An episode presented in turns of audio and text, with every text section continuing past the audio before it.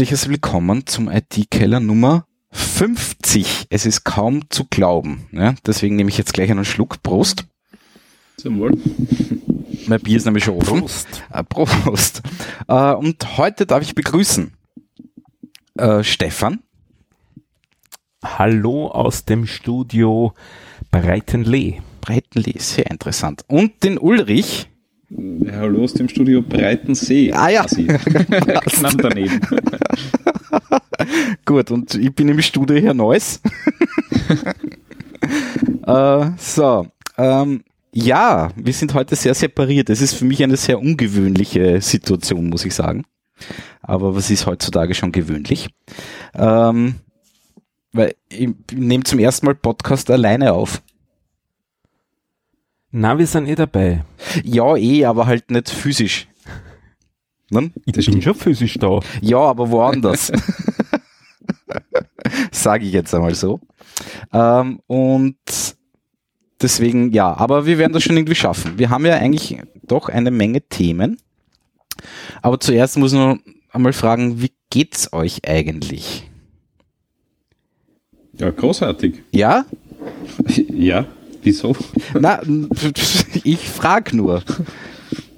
Weil. Naja, wir haben ja einen Vorteil, also gesundheitlich geht es uns natürlich allen gut, glaube ich. Ja. Ähm, aber wir, wir haben einen sehr großen Vorteil gegenüber vielen anderen Menschen, glaube ich, der nicht zu unterschätzen ist. Ähm, uns ist das Zuhause Arbeiten nicht fremd. Äh, wirklich? Ja. Interessant. Mir schon nämlich. Ah, wirklich? Ja. Ist es das schon? Ah ja, stimmt, du warst immer im Büro, ne? Also ich, ich, ich habe zwar früher mal von zu Hause gearbeitet, aber jetzt echt schon jahrelang nicht mehr. Und mhm. wenn, dann nur sehr ungern. Also, ja. Nee, ich habe ich glaub, ich mag das jetzt Entschuldigung, Stefan. Ich glaube, ich mache das jetzt neun Jahre, das Arbeiten von zu Hause. Okay. Nein, also ich bin da noch immer das, ist ein bisschen, bin ein bisschen unrund beim Arbeiten, muss ich sagen. Aber ja, es wird schon. Denke ich. Ähm, gut. Na, dann würde ich vorschlagen, wie ist denn das? Was, was, was verwendet ihr denn so zu Hause zum Arbeiten? Ach Gott, alles. Alles. Einen Computer. Ja, gut. wirklich. Aber das war es im Großen und Ganzen. Ja, ja, schon, ja, aber, aber, ich rede jetzt von Tools. Aber beim Computer fängt es ja schon an in Wahrheit. Okay. Ja, weil so quasi hat man zu Hause ein, ein, ein Setup, das dem im Büro quasi gleich ist oder zumindest sehr ähnlich ist. Ja, sprich, hat man einen großen Monitor, hat man einen Schreibtisch ähm, oder sitzt man irgendwie am Küchentisch. Ähm, Genau, also ich sitze momentan am Küchentisch. Also nicht jetzt, jetzt bin ich gerade im Arbeitszimmer, aber prinzipiell sitze ich am Küchentisch. Mhm. Weil das Arbeitszimmer besetzt ist. Ich habe da so ungefähr Quadratmeter Büro im Schlafzimmer und da arbeite ich jetzt auch schon relativ lang. Also das ist quasi Studio B von mir. Und das war ganz lustig vor zwei Wochen. Also da ging es schon los mit Corona und so. Mhm. Ähm, sprich, da hatte ich schon beschlossen, ich fahre nicht mehr mit Öffis. Ist mir hier der Rechner abgeraucht. Das war ganz lustig. Es dürfte von der Grafikkartens Memory langsam aber sicher verstorben sein, weil der Monitor hat dann in interessanten Mustern geflimmert. So am Anfang Prozent vom Bildschirm, 20 Prozent vom Bildschirm, am, am Schluss so 90 Prozent vom Bildschirm, da war dann nicht mehr an Arbeiten zu denken. Okay. Und dann haben wir gedacht, so, okay, jetzt brauchst du offensichtlich, da habe ich es einmal diagnostiziert, ja, es ist es und so, also es war nicht nur thermisch, sondern es war dann reproduzierbar und so und mit einem anderen Rechner dran am Monitor ist alles gegangen. Ähm, aber der gehört nicht mir, den kann ich nicht dafür verwenden. Und äh, darum, äh, wie kriege ich jetzt einen anderen Rechner her? Also da war es langsam aber sicher klar, einkaufen wird schon knapp werden und schwer werden und was ich eigentlich haben. Und ich habe aber zu Hause einen Ersatzrechner gehabt. Und den habe ich dann hergebracht im Rucksack. Also den, ich habe das erste Mal in meinem Leben einen PC mit dem Rucksack transportiert. An ganz am Fahrrad. Einen ganzen PC, ja. Es ist kein besonders großer, es ist diese, diese äh, so ungefähr Schuhschachtelgröße. Okay aber doch relativ schwer und das spürt man schon bei, ich glaube, das sind zwölf Kilometer da herradeln, das habe ich dann schon gemerkt am Rücken am Schluss. Ah ja. Servus. Aber es geht. Also es ist nicht kein wirkliches Problem. Wenn man will, geht's. Na gut, wenn man will, geht viel. Genau. Gut. Äh, ja, Ja, zum Thema, zum Thema Tooling. ja, also genau. Grundsätzlich haben, haben wir quasi ähm, zum, für Short Messaging haben wir ähm, äh, komplett äh, MetaMost im Einsatz. Mhm. Ähm, was jetzt noch dazugekommen ist, und da muss ich auch ein, ein großes Lob an unsere IT aussprechen, weil die haben wirklich, die haben innerhalb von zwei Tagen haben die, haben die knapp 400 Leute auf Homeoffice umgestellt. Ähm, ist äh, quasi Hauptkommunikationstool für Video ist jetzt äh, Microsoft Teams. Ah ja. Ähm, funktioniert erstaunlich gut. Ja, habe ich auch Also schon passt. gehört. Ja. Äh, ja, und am Anfang waren alle anderen Tools halt auch noch dabei. Also ein bisschen Hangouts zum Videotelefonieren und äh, mit, den, mit den Großeltern hat man dann doch noch immer Skype äh, beziehungsweise WhatsApp und äh, es, äh, wirklich alle Tools, ähm, alle Tools dieser Welt haben, haben, äh, habe ich jetzt schon durch. Naja, naja, naja. Ja, ich bin auch schon. Also ich habe bei einem Kunden Slack und beim anderen Kunden MetaMost und bei einem anderen Mhm. Kunden Nextcloud Talk und dann habe ich dort nur Jitsi und dann muss ich da nur Cisco WebEx und es ist Oh. irgendwie, mein, mein Rechner ist mittlerweile zugemüllt mit VPN-Clients, dass einer Sau graust, muss ich sagen. ähm, es ist, macht einfach keinen Spaß. Mhm. Vor allem weiß ich dann auch nie, in welchem VPN bin ich jetzt gerade, dann wundere ich mich. Ja, also ich kenne Das ist ein natürlich, guter, guter Hinweis. ja. Also VPN ist eh aus. Ja, passt. Also ja. ja, genau, mir ist das auch schon passiert. So, ah, für einen anderen Kunden geschwind was machen und so, hoppala, irgendwie, hm, Ja, das kann schon mal passieren. ja, leider. Ja, Ja, und, man- und so quasi Haupt, Haupttool bei mir, Haupttool bei mir ist halt Remote Desktop. Ja. Okay. Also ich arbeite voll, also fast voll mit Remote Desktop äh, auf, der, auf dem Firmenrechner. Mhm. Ähm, funktioniert bis auf ein paar ganz kurze Einbrüche eigentlich reibungslos wie immer. Ja.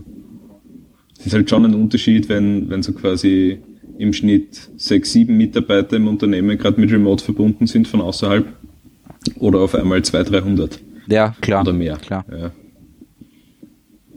Klar. Naja, ähm, ja, und dann so Videokonferenz eben WebEx und eben mit, mit der Ankunden Jitsi und äh, ja, und Skypen muss ich halt auch doch. Also, und Hangouts lustigerweise immer noch. ja, ist ein gutes Tool. Ja, ja, mag eh sein. Mm, ich b- b- bin jetzt froh, dass ich los bin seit einiger Zeit. Das ich hab's Hangouts. Ja, ich, eben, ja, das Hangouts. Ich bin im Podcast ja schon mal erzählt gehabt, ich habe einiges schon umgestellt gehabt vor einiger Zeit, nicht? Mit auf, auf VPN das Tink und äh, MetaMost fürs Messaging und äh, statt Hangouts das No Machine äh, in X und aber Audio nicht darüber gefahren, Aber sondern No- Audio No gefahren über Mumble. No Machine ist doch, äh, ist doch eher ähm. VNC, oder? Ja, genau, Desktop-Sharing Okay. ist das, ja. Na, ich rede bei Und, Videokonferenz wirklich so, man sieht sich und man telefoniert quasi. Ja? Ja, das, das Video habe ich gar nicht mehr verwendet in der letzten Zeit, sondern eigentlich nur Audio und das Mumble. Und äh, jetzt kam aber dann doch eine Anforderung eines äh, äh, Partners von mir, der wollte Video auch haben. Und jetzt habe ich mich dann doch breitschlagen lassen, ein Jitsi zu installieren. Wirklich, hast du das Ah. gemacht? Und, und, und Ja, habe ich gemacht. wie funktioniert das? Ist das einfach Ähm, oder? Acht Stunden waren's. Ja, alles die in Befürchtung habe ich nämlich auch. Ähm, aber ich kann da die wesentlichen Sachen äh, sagen und dann geht's relativ flott. Also es ist ganz lustig. Und da braucht man unbedingt eine eigene Maschine, oder? Also da sollte eigentlich nichts anderes drauf laufen. Ja, nicht unbedingt. Wenn man es richtig macht und wenn man alle Leute richtig instruiert, dann braucht man das nicht. Okay, also da kann man quasi einen Nginx als Proxy davor setzen oder was auch immer und Könnte man, braucht man aber auch nicht. Das Okay. kommt selber mit seinem Jetty Webserver. Also auf dem Server, auf dem, auf dem ich es habe, habe ich nicht einmal Proxy davor, weil ich da kein anderes Service habe. Ja, du eben, ja. ganz normal einen Ja. Nginx davor. okay. Ähm, Wenn es weiß, würde er das sogar erkennen, dass es dann gibt und verzieht sich selber auf einen anderen Port. Wirklich? Ja, behauptet Also ich, ich muss sagen, äh, ich, ich- habe da äh, mit einem Kunden über, über dieses meet.jitsi.org ein paar, ein paar Online-Konferenzen gehabt.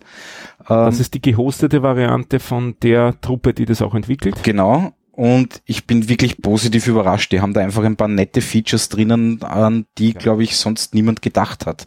Allein Push to Talk.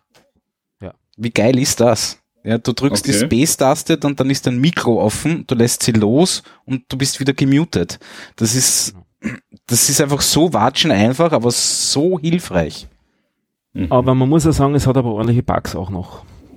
Aber wie gesagt, ich kenne nur das Service von ihnen selber und das hat eigentlich wirklich tadellos funktioniert. Ja, ja. Na, wir haben da ziemlich viel ausgetestet, auch zum Thema Security, wenn wir eben sicher sein wollten, dass uns damit nichts passiert. Ja. Also es ist jetzt nicht der Server, der mir extrem wehtun wird, aber es laufen Backups dort drauf und ich mag nicht jedes Mal ein Backup umkonfigurieren, nur weil der, der Jitsi abgeraucht ist. Und äh, also angefangen hat die Geschichte für mich mit dem Jitsi, dass ein Bekannter das installiert hat, der gesagt hat, er macht das so quasi als Community-Projekt für die Leute, die er so kennt Mhm. die jetzt ein Video, äh, ein Conferencing, also Conferencing weniger, sondern eher Video-Chat-Lösung suchen, um sich, wenn sie, sagen wir, Probleme haben, mit anderen Leuten schnell austauschen zu können. Und er lässt das auch offen und er lockt nicht und so weiter. Und das hat er dann auch schnell innerhalb von zwei Tagen wieder abgedreht. Ach so, wirklich? Ja, Ja. klar, weil es rund gegangen ist, ne? Das weiß ich nicht genau, da hat er dann immer drüber geredet und er war dann auch ein bisschen im Stress, darum habe ich mich diesbezüglich noch nicht mit ihm ausgetauscht, aber da war ich mal vorsichtig, habe mir gedacht, oh, schau einer an, wenn der das schnell wieder abdreht und das ist ein Typ, den ich kenne, der betreibt manche Services schon sieben, acht Jahre und dann habe ich gedacht, hm, Vorsicht. Dann habe ich ein Okay. bisschen recherchiert, was es damit auf sich hat, so grundsätzlich. Also wenn du das ungeschickt konfigurierst, kann es dir passieren, dass du 5 Megabit pro Client Up- und Downstream brauchst Ah, doch. am Server. und das kann dann halt schnell eskalieren. Nicht? Also Ja, sie empfehlen in einer Anleitung irgendwie, man sollte doch eine 10 Gigabit Anbindung haben. Die hat man möglicherweise nicht. Also ich habe es nirgendwo. Selten. Also, Ja. Ja. Und das kann dann auch ins Geld gehen, weil es wirklich Traffic erzeugt. Ja. Das ist, muss man auch bedenken bei Ja. der ganzen Geschichte. Und darum würde ich es mir jetzt nicht trauen, es offen im Internet zu betreiben, äh, ohne die Leute, mit, die da mitspielen, zu instruieren. Wenn, wenn man sich äh, geschickt verhält, dann braucht das viel weniger. mhm. Der Aspekt, der, um den es da geht.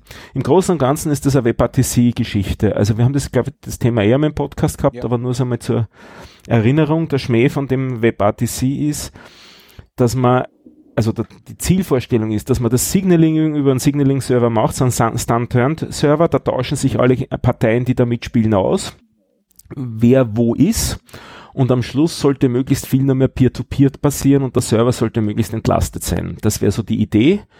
Das hätte den Vorteil eben, der Server ist entlastet erstens, aber zweitens auch die Latenz ist geringer. Genau. Und äh, wenn das super konfiguriert ist, dann kommen bei einem Jitsi nur mehr drüber so ein bisschen Signaling-Signale, ähm, weil es geht noch darum, es könnte ja in einen Chatraum noch wer dazukommen. Das heißt, er muss schon am Server immer wieder mal schauen gehen, wie ist denn das, spielt da jetzt noch wer mit und so. Also ein bisschen wird mit dem Server immer geredet, aber das ist in der Größenordnung von 10 Kilobit. Also sowas wie ein, ein, ein VoIP-Call. Mhm. Und das ist ja relativ harmlos. Ähm, Aber und das, heißt, das funktioniert aber- Video schickt, schickt dann auch der Client zum anderen Client, quasi. Genau. Genau.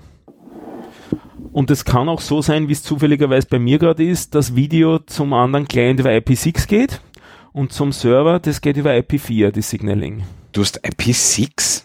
Ja, es gibt Provider in Österreich, die haben schon IP6 ausgerollt, Ja, ja, es damit es ist- für möglich halten. Anscheinend. Die, die waren sogar schon mit dem IT-Geller zu Ich Gast. weiß, ja. Ich bin eh neidig. Ähm, das ist aber auch lustigerweise nur passiert, weil der Router sich ein bisschen unsauber verhalten hat, den ich hatte, und dann haben wir auf einen besseren Router abgegradet und der, Der konnte kann das dann. IP6. Oh, äh, Der kann IP6 und Okay. macht es transparent und man muss sich nicht drum kümmern. Und dieses Video geht dann auch über UDP. Ja, also das ja. ist wirklich dann damit das effizienteste, was geht. Und ich mache das mit einem Kollegen im Burgenland, da sind wir gekommen runter auf bis zu 45 Millisekunden Latenz. Wirklich? Und das ist halt nicht schlecht, ja. Mhm. Und du kannst eben dich äh, bewusst entscheiden, machst du nur Audio, machst du Textchat, machst du Video, welche Qualität machst du Video, drei Qualitäten gibt's da und äh, machst du Desktop-Sharing. Genau. Das funktioniert auch sehr fein. Also prinzipiell war ich sehr angetan von, von dem Ding. Ja, ja. Aber- wie gesagt, sie haben Bugs, also zum Beispiel Umschalten zwischen diesen Qualitäten ähm, funktioniert nur unter gewissen Randbedingungen wirklich. Aber wenn man es einmal alles so eingestellt hat, wie man es will, dann ist es okay. Mhm. Allerdings, und jetzt kommt der Haken, das Ganze funktioniert nur brauchbar mit Chromium und Chrome. Wirklich? Ja, mit Firefox ist nix Peer-to-Peer. Null, gar nichts. Also da rennt alles über den Server. Da rennt alles über den Server, da rennt dann der Videostream komplett über den Server und der macht dann auch Last am Server. Ja, klar. Ähm, ist nicht furchtbar, halt das, was sowas macht, aber ähm, ist so. Und dann gibt's noch eine Geschichte, in der Default-Konfiguration hat's bei mir zwei Cores komplett zugemacht, einfach dicht gemacht. Und zwar ohne, dass irgendeine Verbindung offen war. Und das war nicht so äh, lässig, weil da wollte ich halt, halt dann schon äh, wissen, was da los ist. Und das ist die Jitsi Video Bridge, ähm, die ähm, hat da irgendwie einen leichten Knacks und wenn man auf der TCP deaktiviert, dann haut's hin. Das ist so das, was ich rausgefunden Ah, habe. okay. Also jetzt äh, enforce ich sozusagen quasi UDP für die Videos und damit ist alles gut. Interessant. Aber das Ding hat ja prinzipiell auch noch so nette Geschichten. Man kann mit Telefon reinwählen, theoretisch, und also bei dem Service, das sie anbieten. Ist aber ein Add-on, das man installieren Ist ein muss. Add-on, das, das man installieren nicht installiert. Äh, und um genau zu sein, es ist einfach ein SIP-Gateway. Ja, ja, nein, nein, passt, absolut? Also aber- du aber- brauchst dann schon wieder irgendwo eine Schnittstelle ins Telefonnetz raus. Na, natürlich, ganz klar. Aber, aber wie gesagt, Jitsi selber bietet das an auf, auf, auf ihrer gehosteten Geschichte. Ähm, und das ist einfach, ich meine, es gibt zwar keine österreichische Nummer, aber zur Not kann man halt nach Deutschland telefonieren und dann geht's auch. Ähm, das finde ich schon nett, muss ich sagen. Was ein bisschen schmerzhaft ist in der Default-Installation, ist das Ding sperrangelweit offen. Ja, das ist mir auch aufgefallen. Ähm, und die Dokumentation, wie man das zudreht, ist schmerzhaft. Da muss man mal lernen, dass es eine Komponente gibt, die sich Prodigy heißt, die sich da reinhängt. Ja, das ist der Chat, äh, oder? Der, der, ist das nicht so ein, Ich würde ja sagen, es ist ein Middleware, Prodigy. die sich da. Ah, ich verwechsel das- den- ich verwechsel das mit was anderem, Entschuldigung. Und ähm, da kann man sehr viel dann dran konfigurieren. Also im Prinzip kannst du das machen, dass du eine Token-Authentifizierung hast. Du kannst das, glaube ich, auch an einer LDAP dranhängen. Und ich habe es jetzt ein bisschen anders gelöst. Das ist sozusagen die einfachste Variante ist, du kannst lokale User anlegen und eine virtuelle Domain anlegen noch dazu, so dass es dann zwei Domains gibt. Also es, du hast ja mal diese Webdomain, auf der das eigentlich läuft. Ne? Das Ganze ist ein Webservice. Das Ja, habe ja. ich noch gar nicht gesagt so nebenbei. Stimmt. Es gibt zwar Apps auch, also man kann auch vom, vom iPhone und vom, vom, vom Android ähm, draufgehen, aber an und für sich geht das Ganze, ist gedacht über einen Browser zu machen Mhm. und eben über Chrome und Chromium. Ja. Und äh, jetzt habe ich irgendwie gerade den Faden verloren, was wollte ich erzählen? Äh, Prodigy irgendwas. Genau.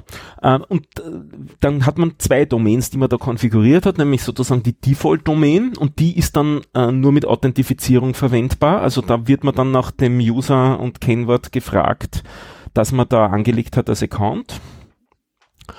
Und äh, jetzt wäre es natürlich super zäh, äh, wenn das für alle Leute so wäre, dass man dann für alle einen Account bräuchte, weil eigentlich will man ja nur Kontrolle drüber haben, so nach dem Motto, wenn ich mitspiele, dann dürfen alle anderen auch, weil die habe ich ja dann eh unter Kontrolle. Und so ist es dann auch. Äh, Diese virtuelle Domain dient dazu, quasi die Gäste zu verwalten. Und die brauchen sich aber nicht mehr anmelden. Genau. Funktioniert aber nur dann, wenn ein Moderator bereits in dem Kanal ist. Ah ja, okay. Also dieser, der Hauptkanal, das sind die mit den, mit den Authentifizierungen, das sind die Moderatoren. Und solange du als Gast auf einen Kanal gehst, äh, wo du nicht Moderator bist, steht einmal dort, äh, ja, da ist zurzeit kein Moderator in diesem Kanal. Ähm, bitte warte, dass ein Moderator kommt. Äh, oder bist du Moderator, dann melde dich hier an. Mhm. Das ist so die Strategie. Und in dem Moment, wo sich der erste Moderator anmeldet, äh, gehen sozusagen, geht das alles auf für alle und alle sind dann in dem Kanal drinnen. Ich Das ist verstehe. Die, die Idee dahinter. Funktioniert sogar lustigerweise noch, wenn der letzte Moderator rausgeht, auch weiterhin. Alle, die mal drinnen sind, sind drinnen. Ah, das ist ja interessant.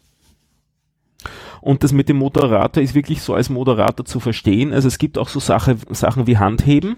Also es ist gedacht, dass der Moderator moderiert und äh, die, ähm, damit man nicht übereinander redet, wie es wir schon heute ein paar Mal gemacht haben, kann man Handheben und dann äh, kann der Moderator zum Beispiel in den Chat reinschreiben, du bist dann der Nächste, Ja, der redet ja, oder sowas ja. in die Richtung. Wenn es irgendwo Probleme gibt mit Leuten, kann man die einzeln muten, was als Moderator auch nicht schlecht ist, bis hin zu rauskicken. Mhm. Okay. Also du hast so richtig die Möglichkeiten für, für Moderation. Du könntest theoretisch auch zum Beispiel so Sachen machen wie deinen Background blurren. Aber alle Rechner. Das habe ich ausprobiert, das schaut ziemlich komisch aus. alle Rechner, die ich habe, da backen das nicht. Ach so, na, also am, am MacBook geht's, aber es, Ja. Man hat dann so einen komischen Heiligenschein. Also es schaut irgendwie komisch aus. Aber es schaut, es schaut in keiner App, also egal ob das Teams ist oder was Ah, auch geht immer. das da auch, oder was? Das, äh, es geht bei vielen, bei vielen diesen Apps, ja, es können halt auch viele, viele Webcams äh, quasi können das, ähm, oder die Webcam-Software, aber es schaut immer beschissen aus. Mhm. Ja. Also, Verstehe. aufgeräumte Wohnung ist auf jeden Fall einfacher und schöner.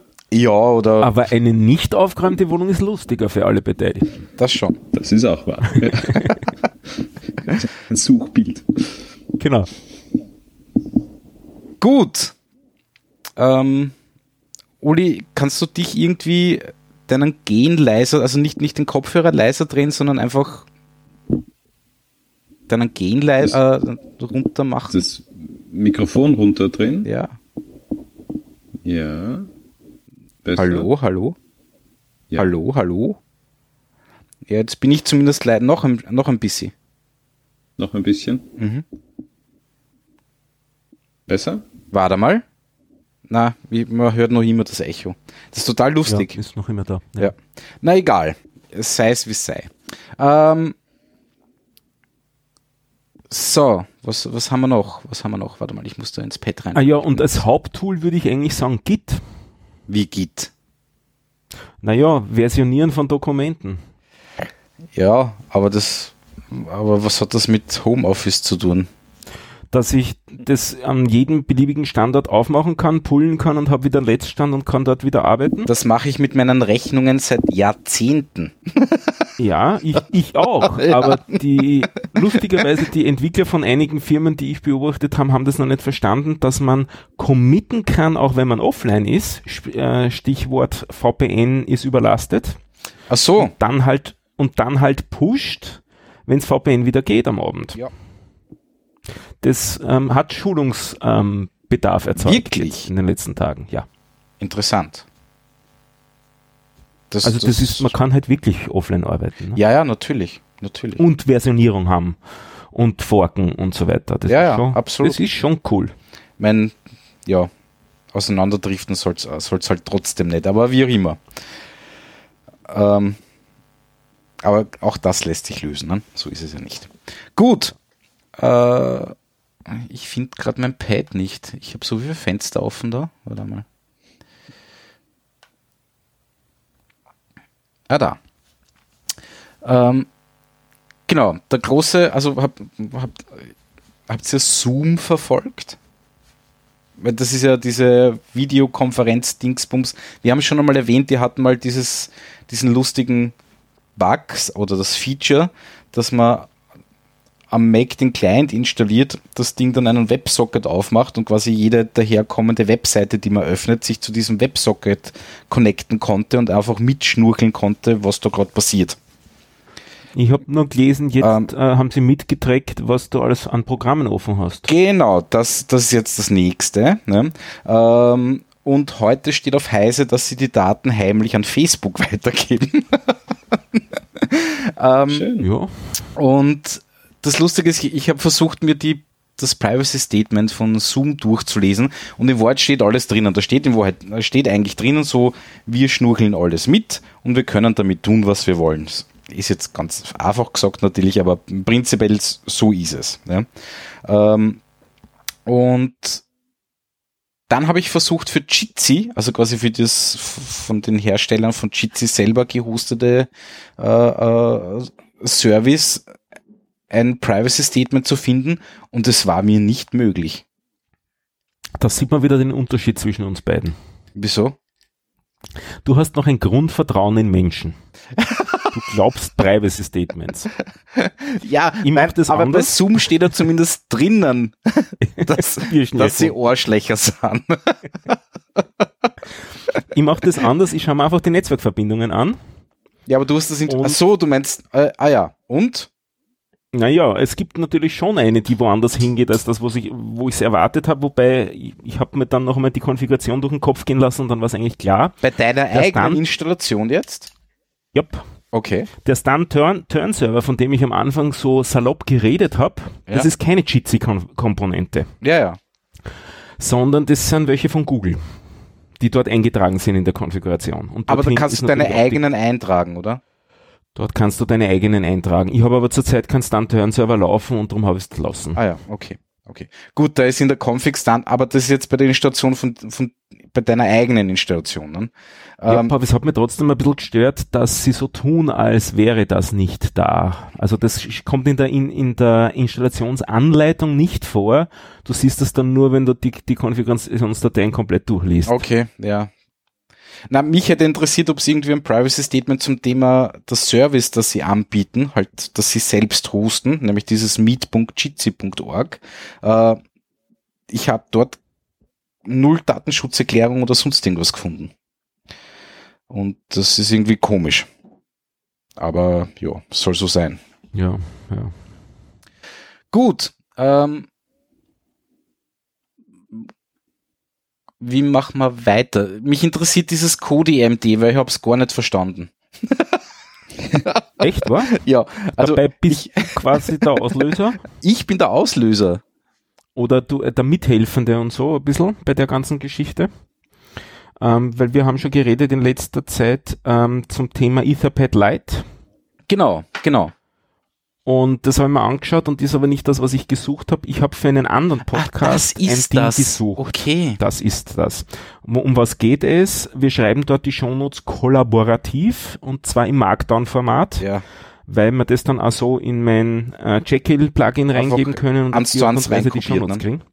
Quasi eins zu eins reinkopieren. Manchmal sind da noch ein bisschen Formatierungsfehler drin, aber es ist schon 90% der Arbeit getan. Ich schaue mir dann nur mehr den Output an und dann fixe nur die paar Kleinigkeiten und dann hat's das. Damit ist für mich der Shownotes äh, Aufwand viel, viel geringer.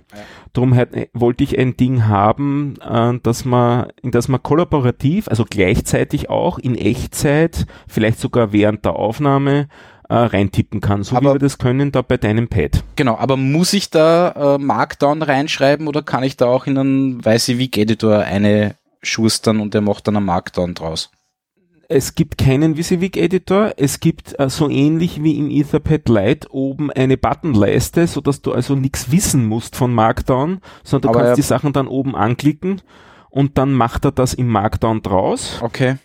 Und es ist ein Dual Pane View, also du kannst äh, umschalten, so dass du eine Vorschau von dem Produkt auch sofort immer auf dem zweiten, Okay, also Auf siehst dann quasi das, das gerenderte Markdown auf einer auf, genau, auf in Echtzeit auch okay, daneben. okay, okay.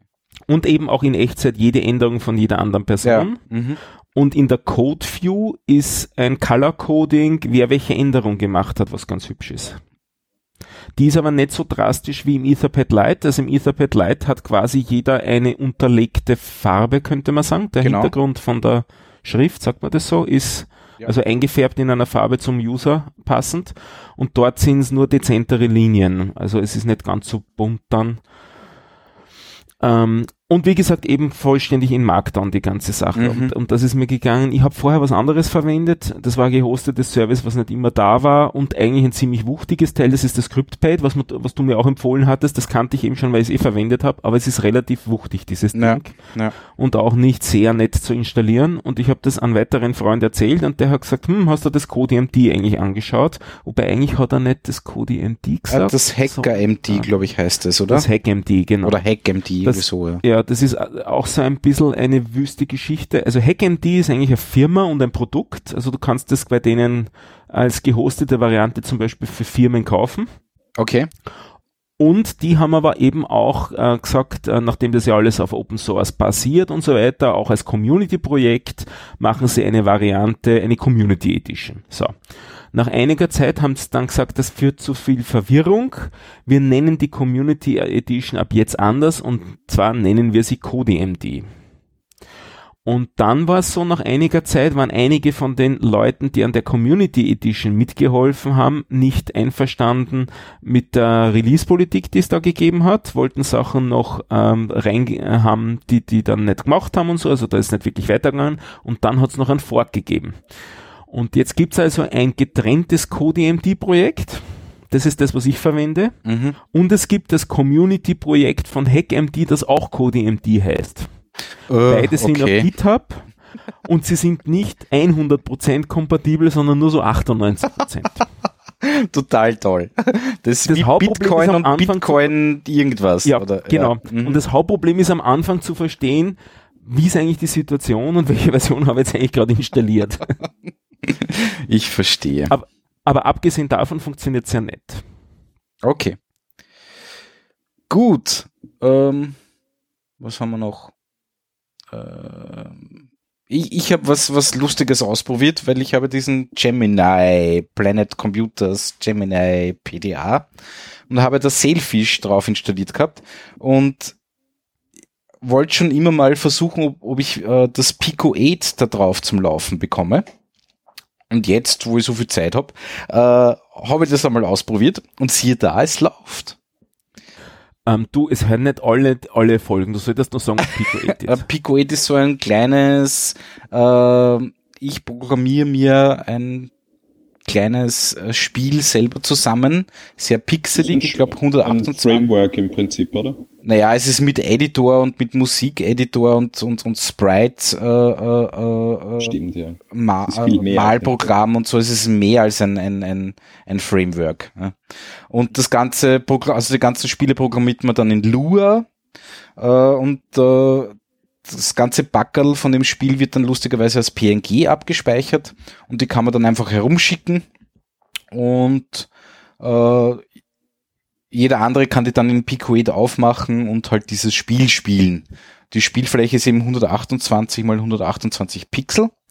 Und ich habe mir gedacht, das ist halt für den Gemini eigentlich das ideale Ding, weil halt klein und ja, und so zum Herumprogrammieren nebenbei eigentlich ganz lustig, weil die Tastatur eben so gut ist von dem, von dem PDA. Ähm, das Problem ist nur, ich schaffe es nicht, das Ding im Landscape-Modus zu starten. Hm. Äh, und damit ist es leider ein bisschen unbrauchbar. Aber ich war schon einmal froh, dass es überhaupt läuft. Also das hätte ich mir ja gar nicht erwartet. Ich habe mir da einfach Sehr cool, die, aber das heißt, ja, das heißt, du kannst da Cartridges, also PNGs äh, quasi laden, du kannst die spielen. Das absolut. funktioniert alles. Das also du funktioniert. kannst auch durchaus im, im Porträtmodus äh, spielen. Genau, genau. Äh, ich hätte es halt nur gern trotzdem gedreht, weil halt um selber irgendwas äh, äh, zu entwickeln, war es halt praktisch, wenn das Bild nicht um 90 Grad gedreht ist. Also der Editor auch, ja, weil das schaut irgendwie blöd aus, das ist ein bisschen chinesisch halt, wenn die Schriften von oben nach unten laufen. Äh, ja, ähm, aber prinzipiell war ich schon mal ganz begeistert, dass das überhaupt, überhaupt rennt. Äh, ja, sonst habe ich ah, eins noch. Äh, wie ich versucht habe, das Privacy Statement von Jitsi zu finden, haben wir dann überlegt, wenn ich es jetzt finde, muss ich dann quasi das von Zoom durchlesen und das von Jitsi, um zu wissen, was der Unterschied ist. Wäre es nicht cool, wenn es quasi ein Diff gäbe, das auf inhaltlicher Ebene den Unterschied anzeigt? Ähm, so für Webservices gibt's so, also es gibt eine Webseite, wo das verglichen wird. Äh, Ich weiß nicht, welche Services da alle drauf sind. Das sollte man mal wieder raussuchen. Das war gar nicht unpraktisch. Ah, ja, aber die bieten das als Service an, wo du sagst, äh, Euler da, Euler da oder was auch immer, ne? Und Na, das ist schon bewertet, also von Menschen bewertet äh, nach Kriterien. ach so, ja, ja, ja, stimmt. Ich, ich, ich kann mich erinnern. Ich glaube, wir haben sie sogar irgendwann einmal verlinkt, dieses Ding. Ich weiß es nicht mehr. Aber wie gesagt, ein Programm, das das irgendwie, das war cool. Soll sich einmal so ein AI-Mensch einmal hinsetzen und das mal machen. Eben, ja. Ja. Kann ja nicht so schwer sein heutzutage. Ähm, gut. Oh, der Stefan hat gerade, wer hat, wer, wer, wer Ich schreibt war das, da- Entschuldigung. Ach, Uli. Äh, Ich habe es wieder rückgängig gemacht. Nein, passt schon. Unser Ja, Pad ändert sich gerade fundamental da in Echtzeit. Real-Time-Editing. Du, Stefan, du hast, du hast geschrieben, die, die Hölle ist zugefroren. Ähm, ja, habe ich geschrieben. Warum? Ja, aber das haben wir ja schon besprochen letztens. Haben wir das schon besprochen? Ja. Das Nein, haben das das haben wir noch nicht besprochen. Oja Enkrataya, so heißt die letzte Folge. Ja, aber Das das, ist ja nicht das Du Hell hast dir ein was MacBook gekauft, damit du, tatsächlich. ja, natürlich. aber Ja, das habe ich letztens noch nicht gehabt. Nein, du, Äh, äh, oh ja, das also hast du erzählt. nein, ich habe es erst vor zwei Wochen gekauft. Ach so, okay. Ich, wir haben gechattet Nein. auf Twitter drüber. Doch, doch. Das war der letzte, das war das letzte Mal, wo ich außer Haus war. Ah, okay, gut. Also jetzt im, Gut. im, in der Öffentlichkeit ja, war. dann habe ich das verwechselt. Weißt du, Ja. zeitlich bin ich nicht mehr Nein, so ich habe gut. ein, ein gebrauchtes MacBook gekauft, also ein 2012er 13 Zoll, Mhm. so mit so Alu. Also ich denke mal, da müsste man auch bei der Zombie-Apokalypse wen erschlagen können mit, mit dem Teil. Es wirkt relativ Ja, stabil. Alu ist nicht ganz so hart. Ja. Ach, das geht Hast du schon schon. probiert? Naja, Das geht schon. Ähm, also es wirkt echt sturdy, das Teil für 2012. ne? Das ist, es sind jetzt acht Jahre. Das Ding wirkt noch immer recht okay. Also man sieht, dass da schon ein bisschen Kratzer dran sind, aber das ist also, äh, wenn man vorher gesagt hat, das Ding ist ein Jahr, ein Jahr alt, hätte ich es auch geglaubt. Jetzt rein so vom, vom optischen her. Es, ähm, das ist, äh, es gibt also in Wien einen Händler, der refurbischte MacBooks verkauft eben auch so alte Dinger und mir ist es nur darum gegangen, ein, ein Teil zu haben, mit dem ich äh, diese, äh, diese App da kompilieren kann für iOS. Und das geht Ja, eben nur unter Mac. okay. Mhm. Also du meinst jetzt virtuelle Maschine stattdessen verwenden oder Hackintosh oder was meinst Viele Möglichkeiten. Also ich meine, ich, ich habe meine, Virtuelle meine Maschine ist nicht lustig.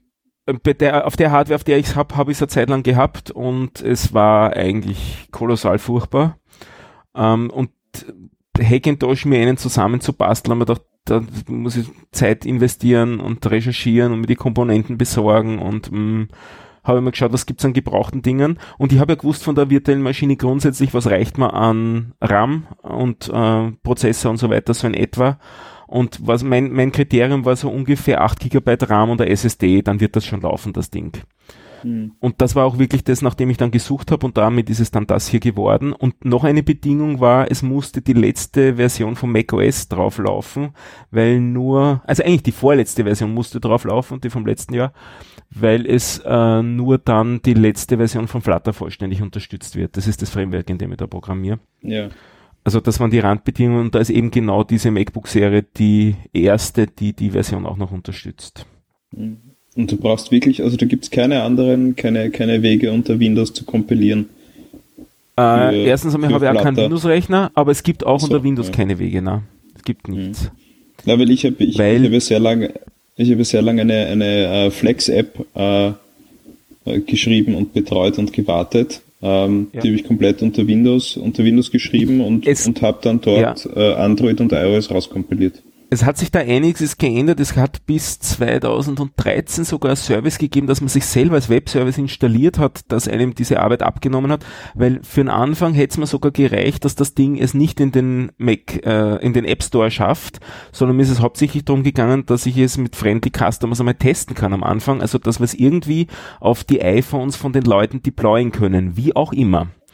Und das ist mehr oder minder dicht, außer es gibt ein paar Services, die das anbieten, um diese Deployment Pipeline zu vereinfachen.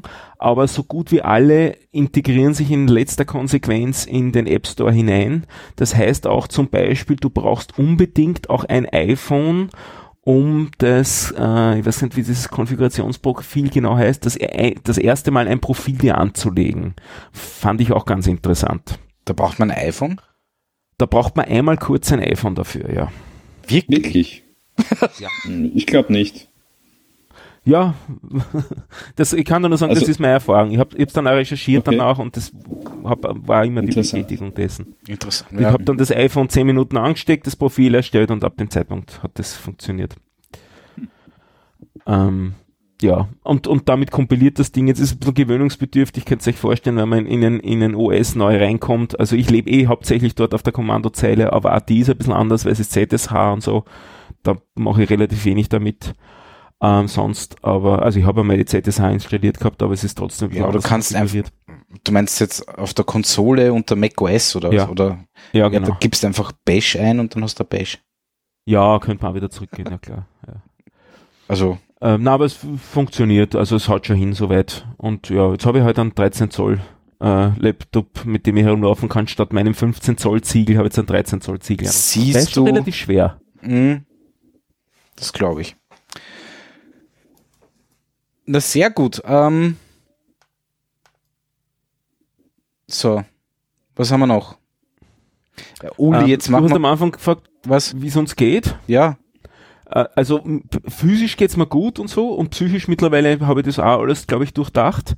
Aber der Arbeitsaufwand, ähm, ähm, na, da, da, da, das, was so auf mich eingestürmt ist an Arbeit in den letzten zwei Wochen, war so heftig wie eigentlich, also ich kann mich nicht dran erinnern, dass das je so arg war.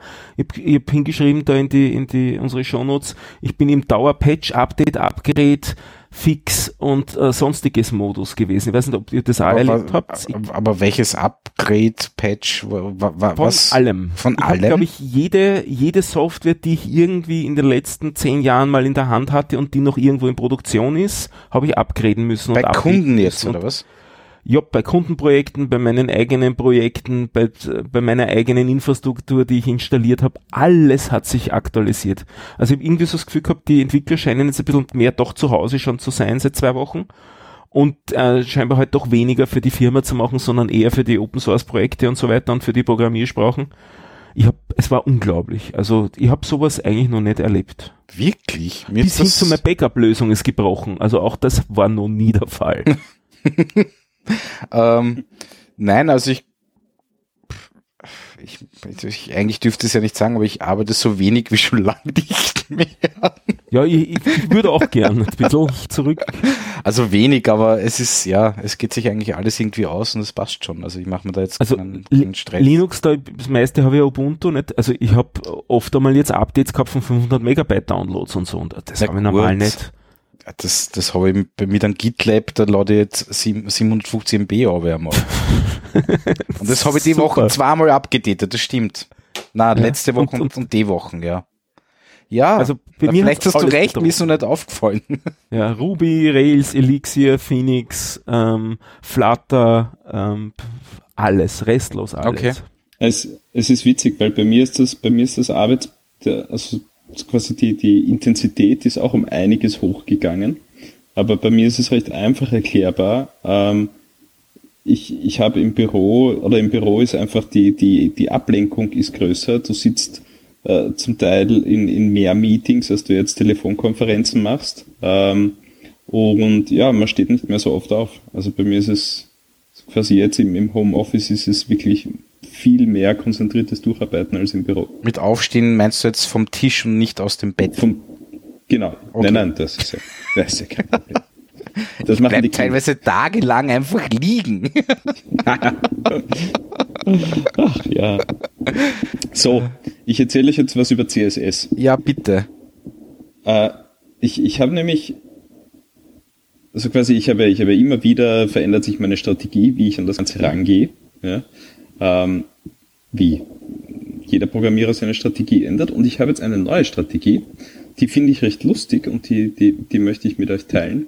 Ähm, und zwar, was ich bis, bislang immer gemacht habe, ähm, ich habe immer geschaut, dass ich den Internet Explorer äh, 11 supporte und irgendwie schaue, dass das halbwegs und irgendwie funktioniert.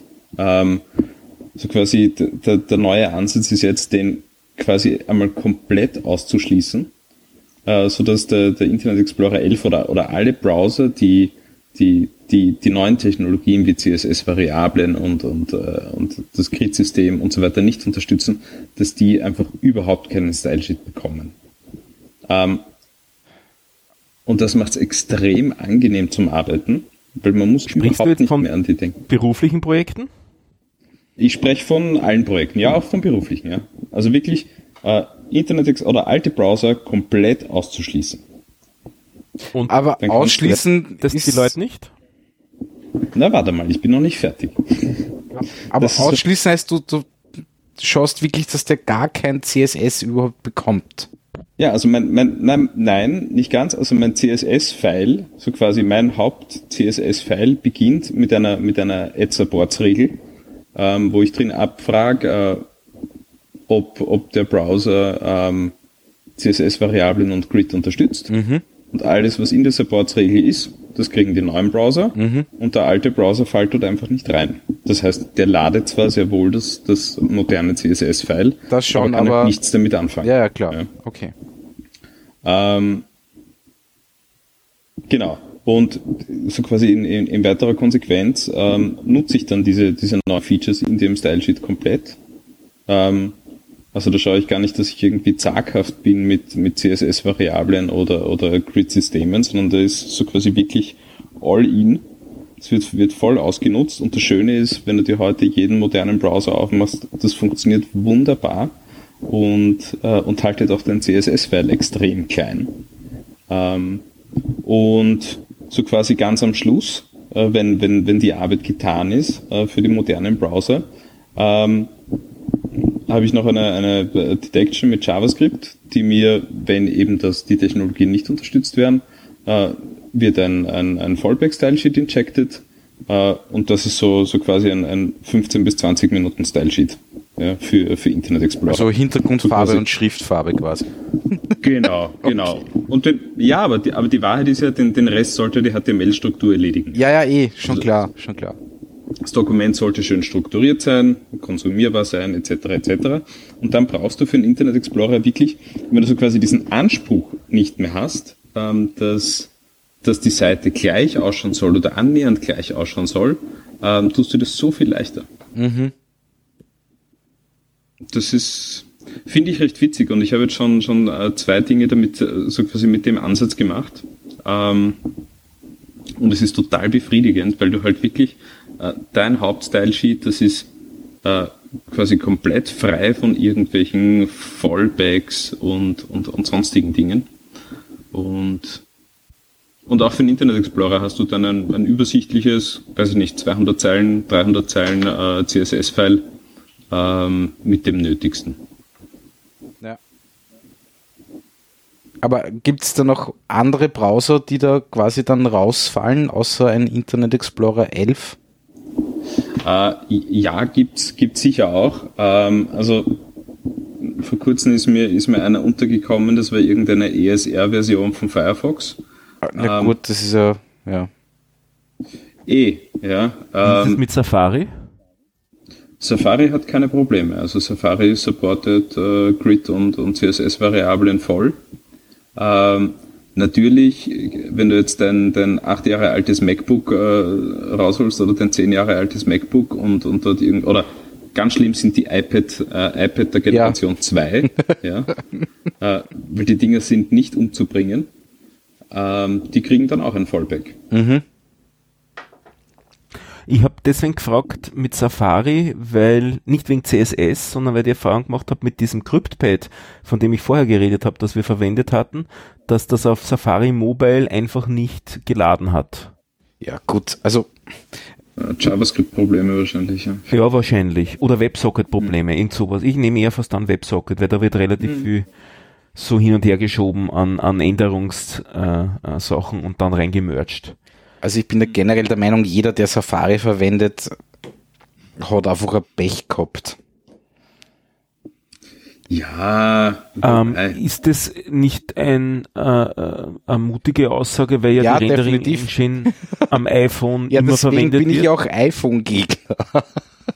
Ach so, du. Ich, Aha. ja, genau. Ja, du, aber- du der du gerade in einem, in einem MacBook aufnimmst. Das Ja, ist interessant. Nein, das eh, aber ich, ich habe, bei mir ist der Safari ja nicht einmal mehr im Dock unten, sondern den, ja, nicht, kann man den Aber- deinstallieren? Warte mal. Nein, ich glaube nicht. Ich glaube Aber auch. da ist auch, Gravums. da ist, da ist, da ist, ja, genau. da ist auch das Interessante, wenn du, wenn du wirklich einen, einen simplen, modernen äh, Stylesheet schreibst, ähm, hast du auch sehr wenige Probleme im Safari. Ja?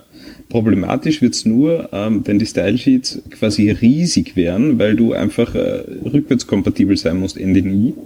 Ähm, und eben durch, diese, durch diesen, diesen harten Schnitt, so quasi ich habe ein Stylesheet für modern und einen für alles, was alt ist, ähm, habe ich äh, de facto noch gar keine Probleme gesehen. Nein, glaube ich eh. Ja. Glaub ich eh. Aber gibt es da wirklich wirklich Sachen, die du dann einfach nicht wirklich umsetzen kannst für einen alten Browser?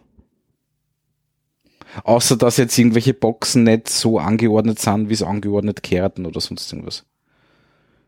Ja, naja, es geht. Also ist es schierer? ja, natürlich. Okay. Also es sind zwei komplett unterschiedliche Webseiten. Mhm. Ja.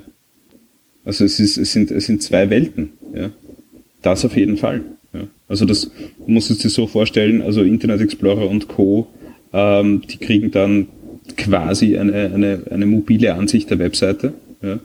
Sprich alles auseinander, äh, untereinander, vielleicht irgendwie eine Navigation noch daneben stellen oder drüber stellen, aber das war's. Ja. Ja. ja. ja. Und ja, und dann ist halt die Frage, steckst du 15 Minuten rein oder eine Stunde oder steckst du einen Tag rein? Ja. Aber ich würde das eben wirklich stark limitieren, weil da geht's nur um Fallback. Du kannst den Content konsumieren, wenn du möchtest, Mhm. wenn du musst. Ja. ja. Ähm, ja, Ah ja. und das, was vielleicht auch gar nicht so un uninteressant ist, ist, man, man könnte dann quasi wirklich eine, eine Light-Version auch draus machen aus diesen, aus diesen abgekapselten Style-Sheet. ja. Dass man vielleicht irgendwann sogar mal umschaltet, wenn es sein muss oder keine Ahnung. Ja. Äh, zwei, andere, zwei andere interessante Dinge, äh, die, ich, äh, die ich jetzt auch im, im CSS extrem forciere, ähm, ist, äh, ist den Dark Mode.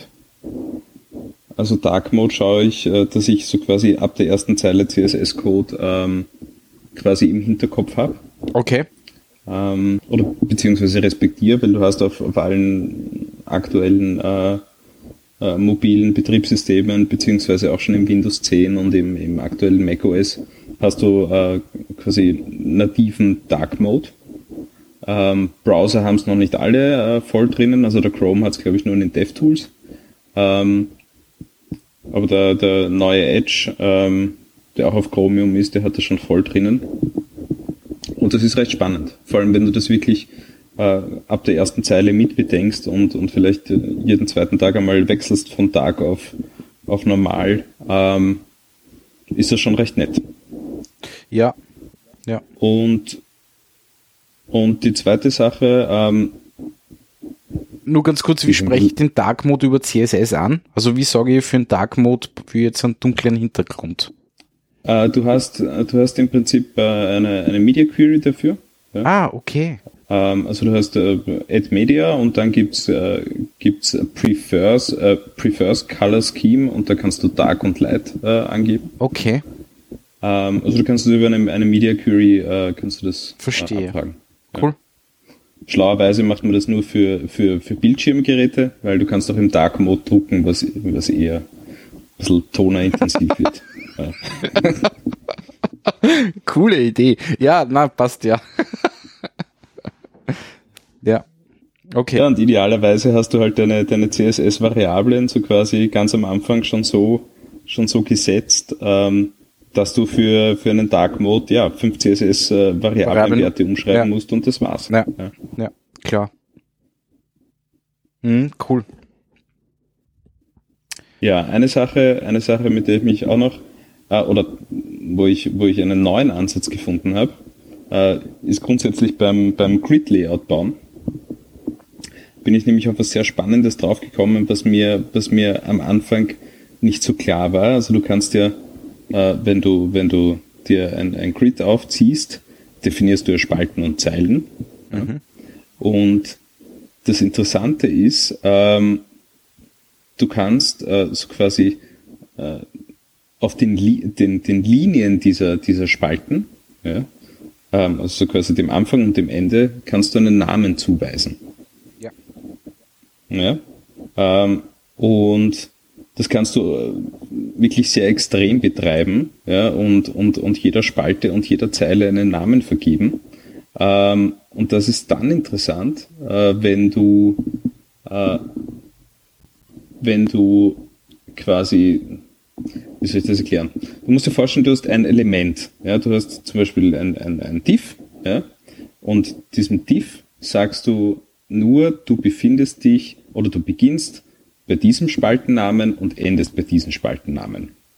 Und, und mehr weiß dieses Element Moment nicht, mehr nicht, über, ja. also nicht über seine Position im Layout. Wobei wir reden jetzt über die, Li also quasi über die Linien, die die Kasteln umranden, sage ich jetzt mal. Ne?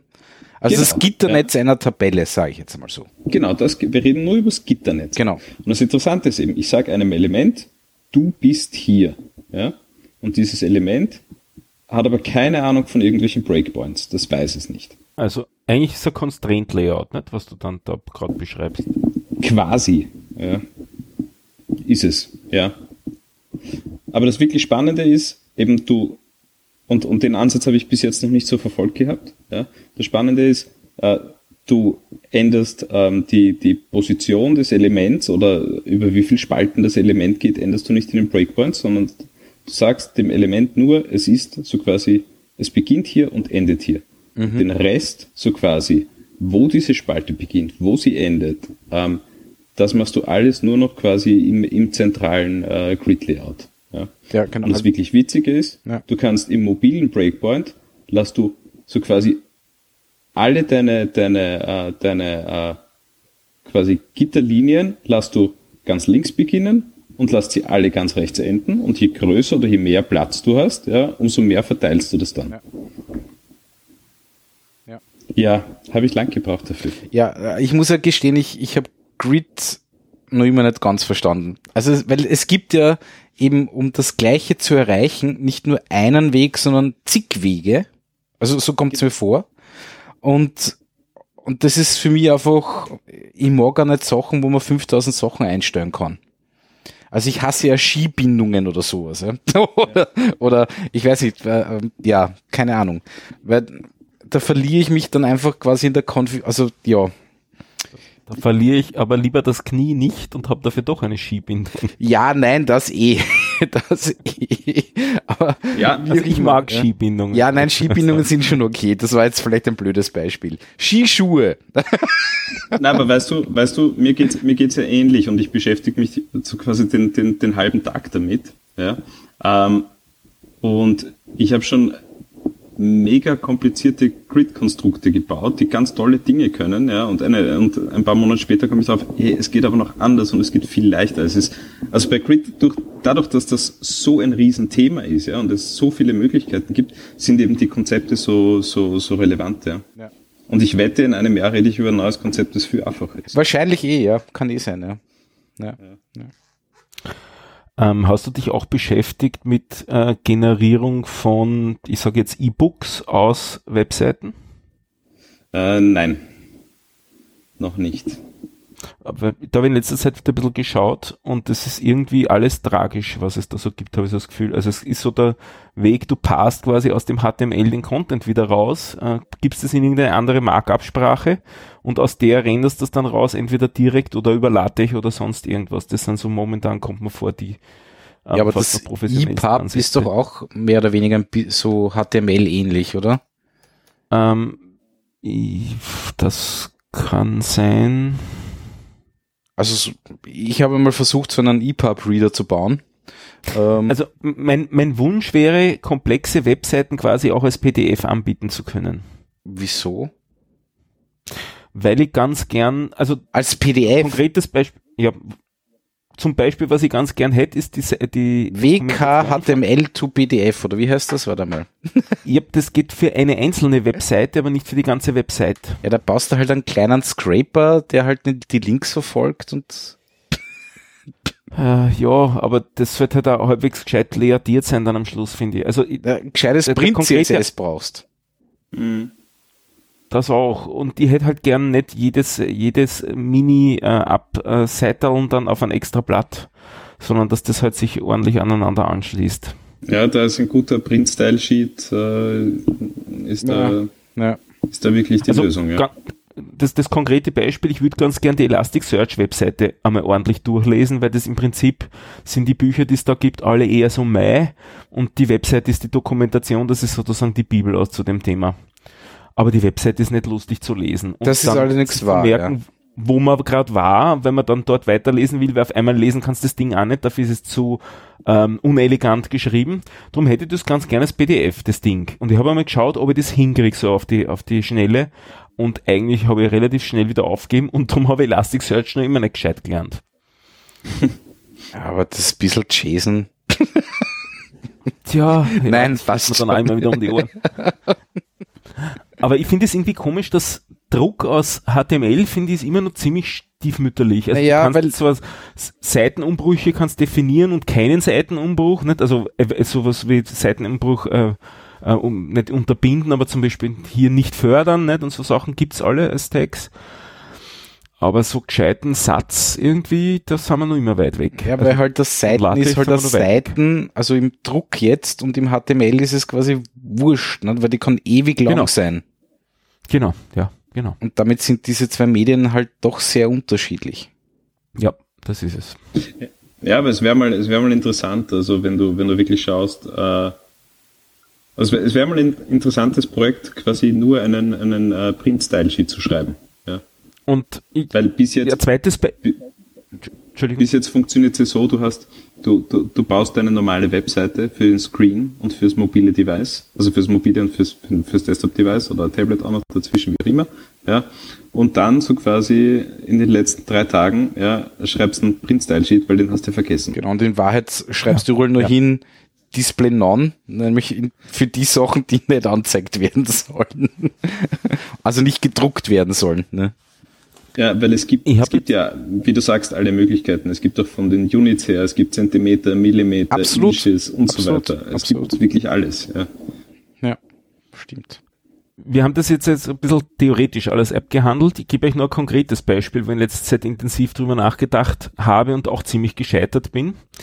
Wikipedia-Seite kennt ihr alle, also ich meine die einzelnen Seiten, die man da so Mhm. brauchst, weil das verwenden wir ja eh alle, das Service, nicht? Aber stellt euch vor, ihr wollt einen Reader bauen für Wikipedia. Also jetzt nicht ein E-Book-Reader oder so, sondern ein Ding, das Wikipedia vorliest. Einen Screenreader quasi. einen Screenreader quasi. Also du kriegst den Inhalt entweder als Wikitext oder als HTML und sollst den jetzt vorlesen und auch navigierbar machen, weil es ist eigentlich faszinierend, wie wir in einer Wikipedia-Seite navigieren, wenn wir gewisse Aufgaben da drinnen uns erfüllen. Nicht? Wir suchen vielleicht nur eine Zahl oder einen Namen oder einen Verweis oder ein Subkapitel oder doch das Ganze oder wir wollen nur so drüber browsen. Also es gibt so, weiß ich nicht, 10, 15 verschiedene Sachen, die man mit einer Wikipedia-Seite machen kann und die durch Navigation mit einem Reader zu erschließen, ist echt schwer. Mhm. Ich muss ja gestehen, ich habe keine Ahnung, wie die Sachen da drinnen wirklich ausgezeichnet sind. Weil meistens ist ja zum Beispiel das Inhaltsverzeichnis einer einzelnen Seite äh, erst, erst nach dem fünften Absatz. Ähm, Genau. Und auch die Boxen rechts zum Beispiel sind eigentlich vor dem Ding. wirklich? Ja, das ist im Code vorher.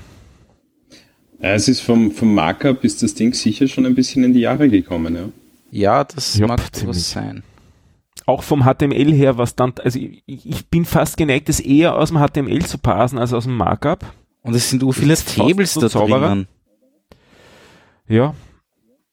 Und das ist ja nicht so wirklich super sauber alles. ja, vielleicht ist es ein Projekt für die nächsten Jahre, das einmal neu zu schreiben, das Ding. ähm, Famous last words. ähm, ich weiß nicht, ob ihr das mitgekriegt habt, sie stellen eh gerade um. Das, also gerade das im Prinzip die ganze Wikimedia Foundation stellt die Frontend-Seite gerade auf Vue um. Nein. Ja, wirklich. Jupp, da könnte also eh in nächster Zeit was kommen. Aber das heißt, sie haben die Daten irgendwie als GraphQL herumliegen, oder was? Oder kommt dann Wikidata ins Spiel? Ähm, äh, es gibt das nicht als, als äh, GraphQL, soweit ich weiß, aber es gibt eben Wikidata und es gibt den jetzigen Markup, nicht, den man auch verwenden kann und parsen kann und aus dem man wieder was anderes bauen könnte. Ja, aber ich aber man wird die Leute nicht dazu kriegen, was anderes zu lernen, weil da gibt's jetzt ein paar hunderttausend, die da schon in dem drinnen sind. Ja. ey, das GraphQL war jetzt nur ein, ein, ein, ein Buzzword. Ähm, Ja, das ja. Problem ist halt Ja. nur aus, aus, aus dem, wenn ich mir jetzt zum Beispiel die Wikipedia-Seite von Wien auf der deutschen Wikipedia anschaue, das ist halt alles nicht wirklich lesbar, weil das ist einfach uralt HTML. Ja? Sag ich jetzt Mhm. einmal. Genau. Da ist nichts ausgezeichnet, wo ich sagen kann, okay, das ist jetzt der Name, was auch immer, oder also was. Da, Das ist ziemlich schmerzhaft, ja. da ist es halt schwer, wirklich Maschinen, also mit, mit einer Maschine was raus zu extrahieren und das in einen Kontext zu setzen. Ne? Es hat einmal ein Projekt gegeben auch, das versucht hat, das ein bisschen äh, strukturierter dann zu machen. Die haben die Daten, glaube ich, da rausgepasst. Ich weiß gar nicht mehr, die, ob die noch aktiv sind. Aber die sind auch nie so wirklich durchgestartet, mhm. glaube ich. Ich meine, in Wikidata ist ja eh schon viel drinnen, weil da sind die Daten strukturiert, ne? Aber ich, ich glaube noch, noch bei weitem nicht alles, ne? Ähm, vor allem zum Beispiel alle Texte aus allen Webseiten sind, also aus den, aus den Wikipedia-Seiten sind nicht drin. Nicht drinnen, eben, ja. Nicht ja. drin. Ja. Es sind nur die Fakten drinnen mhm. und die auch nur wieder getrennt eingegeben. Also das hat nichts mit dem Inhalt zu tun. Umgekehrt, manche Wikipedia-Sprachversionen ziehen diese Datenboxen auf der rechten Seite, Seite aus, aus Wikidata. Wikidata. Genau, ja. Andere wieder nicht. Okay. Puh, das ist eine Lebensaufgabe. Mhm. Absolut. Wahnsinn. naja. Ja, und jetzt wollen sie mit View was machen. Ja. ja. Wieso machen sie nichts mhm. mit Svelte? Wieso? Svelt heißt Ah, Svelt heißt nicht Svelte. Svelt heißt. Das klingt so schwedisch. Na, es ist gar nicht schwedisch. Nicht? Ich ähm, muss ja gestehen, ich wollte es mal anschauen, bin aber leider überhaupt nicht dazukommen. Aber. Na, es ist sehr interessant. Es ist sehr interessant. Warte, ich wollte jetzt gerade raussuchen, woher das Svelte kommt. Ähm, das steht nämlich irgendwo. Ich finde sie auch sehr schön. Cybernetically Enhanced Web Apps. Bitte, was ist Cybernetically? Was bedeutet das? naja, sie wollen, sie wollen so quasi den, also da, so quasi diese, diese, diesen Claim haben sie, haben sie geändert, weil am Anfang haben sie, haben sie ja, irgendwas mit Framework dort das stehen heißt, gehabt. Wie, Entschuldigung, das heißt wirklich kybernetisch? ja. ist ja wurscht.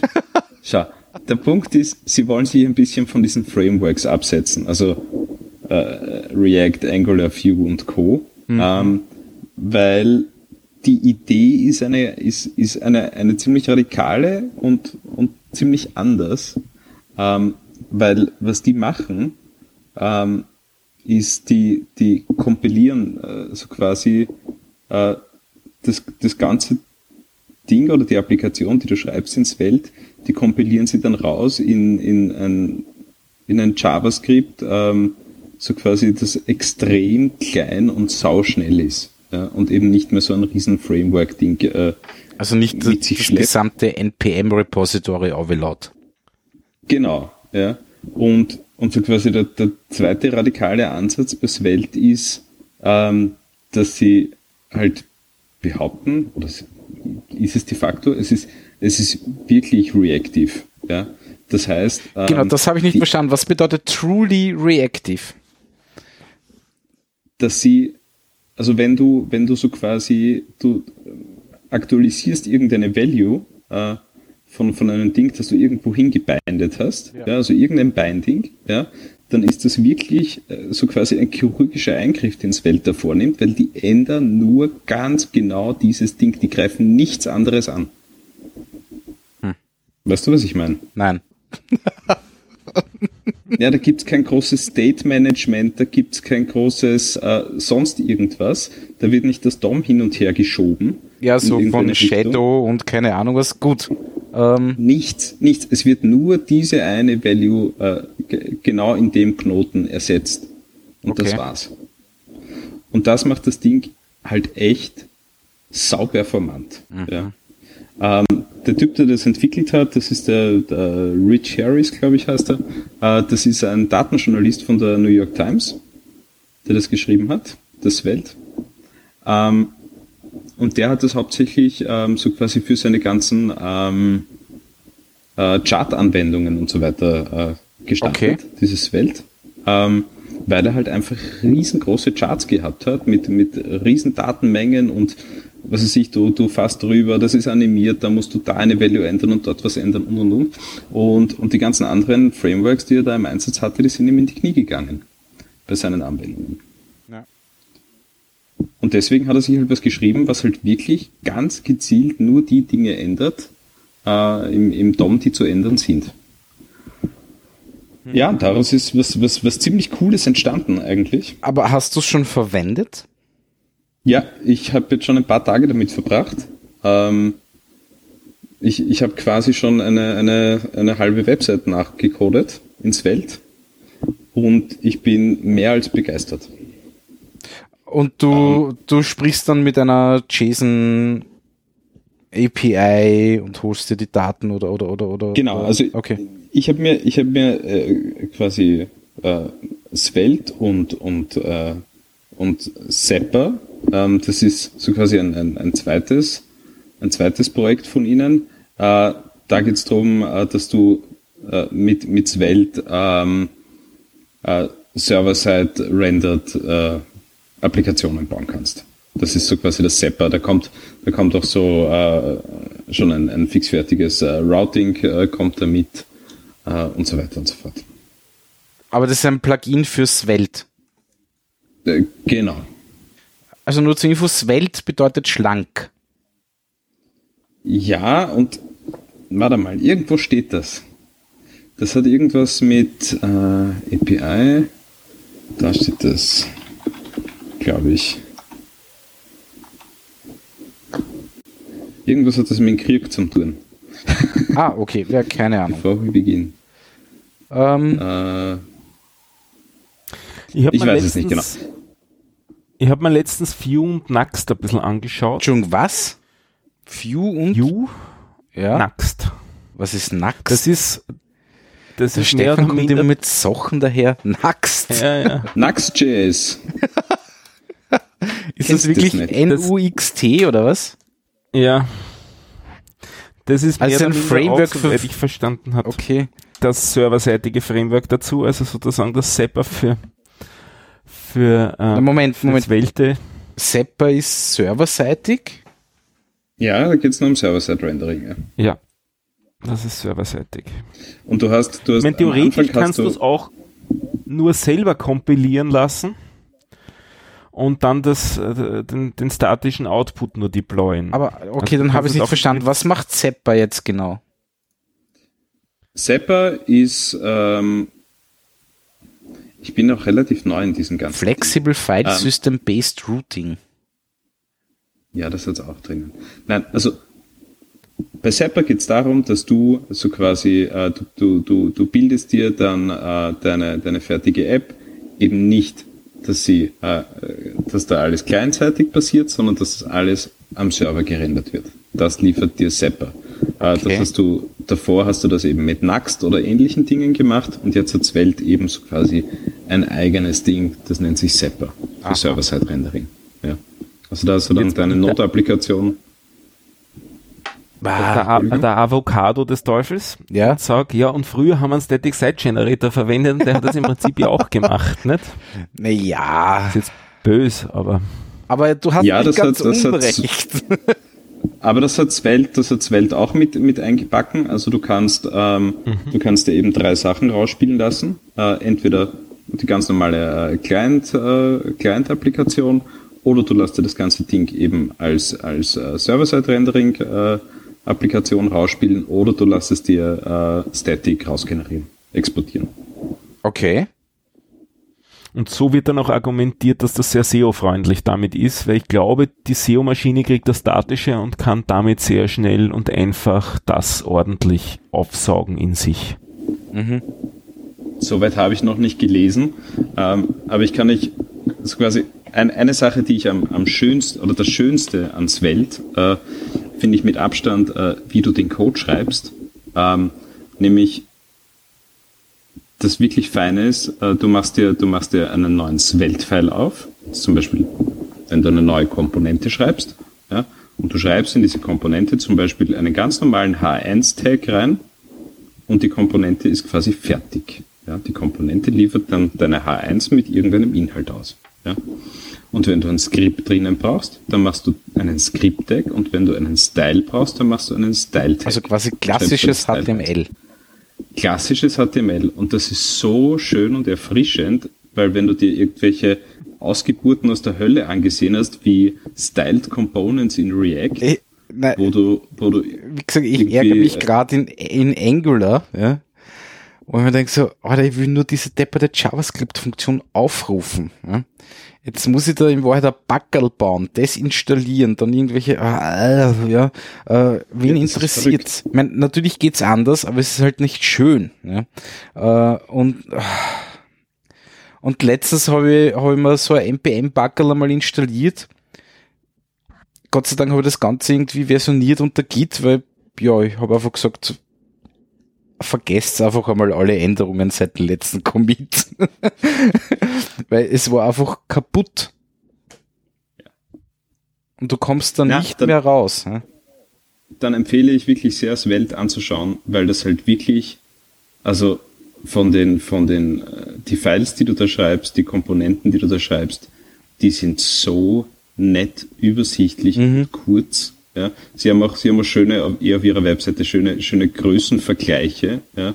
Was, was so quasi das eine Ding in React an Zeilen verursacht und in Angular oder in Vue Ja, gut, und dann ja. in Svelte. Und das ist ein Wahnsinn. Aber gibt's da schon zigtausende Plugins und Modules und keine Ahnung was? Also bin ich da noch immer in der NPM-Welt oder?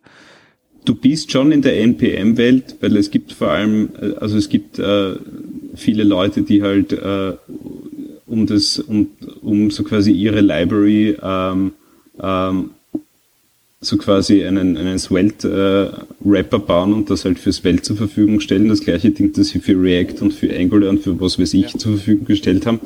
Ähm, aber ähm, ich glaube, äh, dadurch, dass das so einfach zu schreiben ist und, und so schlank ist und mit so wenig Kopfweh und so intuitiv passiert, brauchst du das gar nicht. Du brauchst gar nicht die Mega-Libraries da installieren.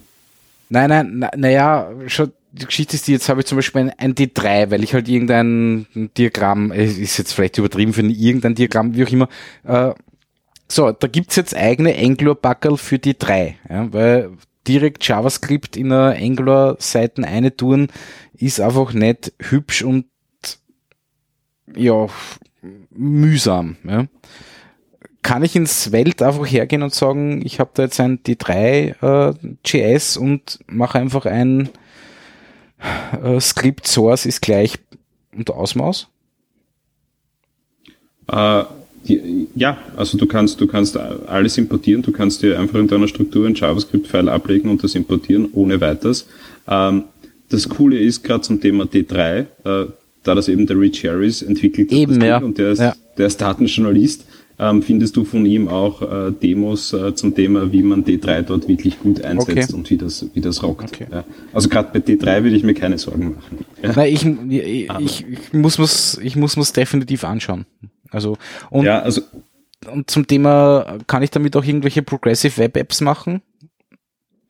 Äh, ja, definitiv. Also eben die, die, die Zapper-App, die, äh, die ich da jetzt gebaut habe, also Svelte und Zapper, ähm, die ist äh, so quasi, die kommt, oder das Boilerplate quasi, äh, kommt komplett daher ähm, als, als, als Web-App. Ja.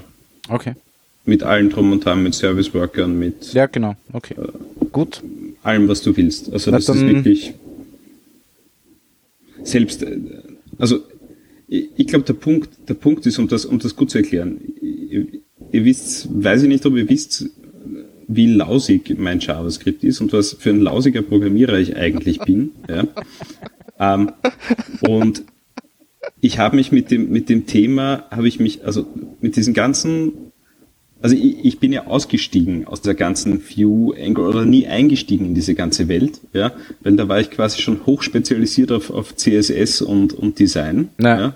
Ja. Äh, und ich habe jetzt, ich habe innerhalb von zwei Stunden, ja, davor null Ahnung von Svelte. Ein Kollege hat mir gesagt, na dann schau dir halt Svelte an. Ja. Innerhalb von zwei Stunden habe ich eine Website am Laufen gehabt mit Übersichtsseiten, mit Detailseiten, mit einer Navigation, mit einem funktionierenden Routing, ähm, mit quasi äh, Daten, die ich von der API abhole, äh, mit Artikeln und so weiter und so fort. Zwei Wirklich? Stunden. Okay. Ja. Und das ist, äh, ja, als hätte ich mit Angular oder React oder Vue, ja, Vue am ehesten noch. Ja. Aber mit React, vergiss es. Ja.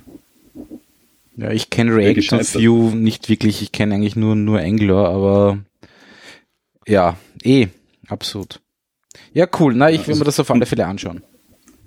Ist, ist Wenn du nett, jetzt wenn du jetzt äh, dir als Aufgabe stellen würdest, du willst dann Style Guide schreiben, für eine Entwicklertruppe, wo sozusagen alles drinnen ist, was sie so verwenden sollen, dokumentiert, auch mit Demo und so weiter, würdest du das da drinnen schreiben? Also quasi eine API-Dokumentation ja. und Verhaltensdokumentation. Warum nicht? Warum nicht? Und als Alternative vielleicht nur einen einfachen, wirklich einen einfachen Static äh, Site Generator verwenden? Wäre das weniger Aufwand?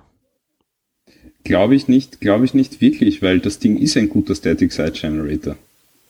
Was ich habe jetzt ein so bisschen mit ViewPress herumgespielt im Verhältnis zu Jekyll. Jekyll kann ich in- und auswendig, ViewPress nicht, daher ist es klar, dass ich da ein bisschen Overhead habe. Aber so wirklich geschmeidig hat sich das Ding für mich nicht angefühlt. Mhm. Und darum bin ich ab sogar ein bisschen am überlegen, ob ich mir das anschauen soll, das Teil. Ja, ich kann dir, wie gesagt, gerne einen, einen Deep Dive geben in, in, der, in, in meinem Wissensstand. Ja. Ähm, für mich ist es halt wirklich extrem interessant, weil es kein Framework-Bullshit rundherum gibt. Mhm. Ich muss nicht, ich muss nicht großartig irgendwie eine neue Komponente instanzieren mit 30 Zeilen JavaScript und irgendwelchen ja, Dingen, dieses, die ich dieses, muss. Dieses, dieses geschissene äh, äh, Scaffolding, ja. Äh, das, das, das geht mir schon so am Zager, es ist kaum zu glauben. Ja. Und dann gesagt, verdient dich Komponente. einmal, du musst dann 15 ja. Punkten diesen Namen ändern. Ja. Äh, und äh, Nein, ist nur ärgerlich. Komponente ist, ist ein Pfeil mit einem Zeichen drin. Hm. Ähm, was ich mir dann wieder denke bei sowas, also ich, ich, ich mappe das jetzt eher dann auf kompilierte Sprachen und so weiter mit dem Gedanken, mit der nächsten Version bricht es dann vielleicht komplett auseinander, aber gut, das kennen sie die Frameworks auch nicht.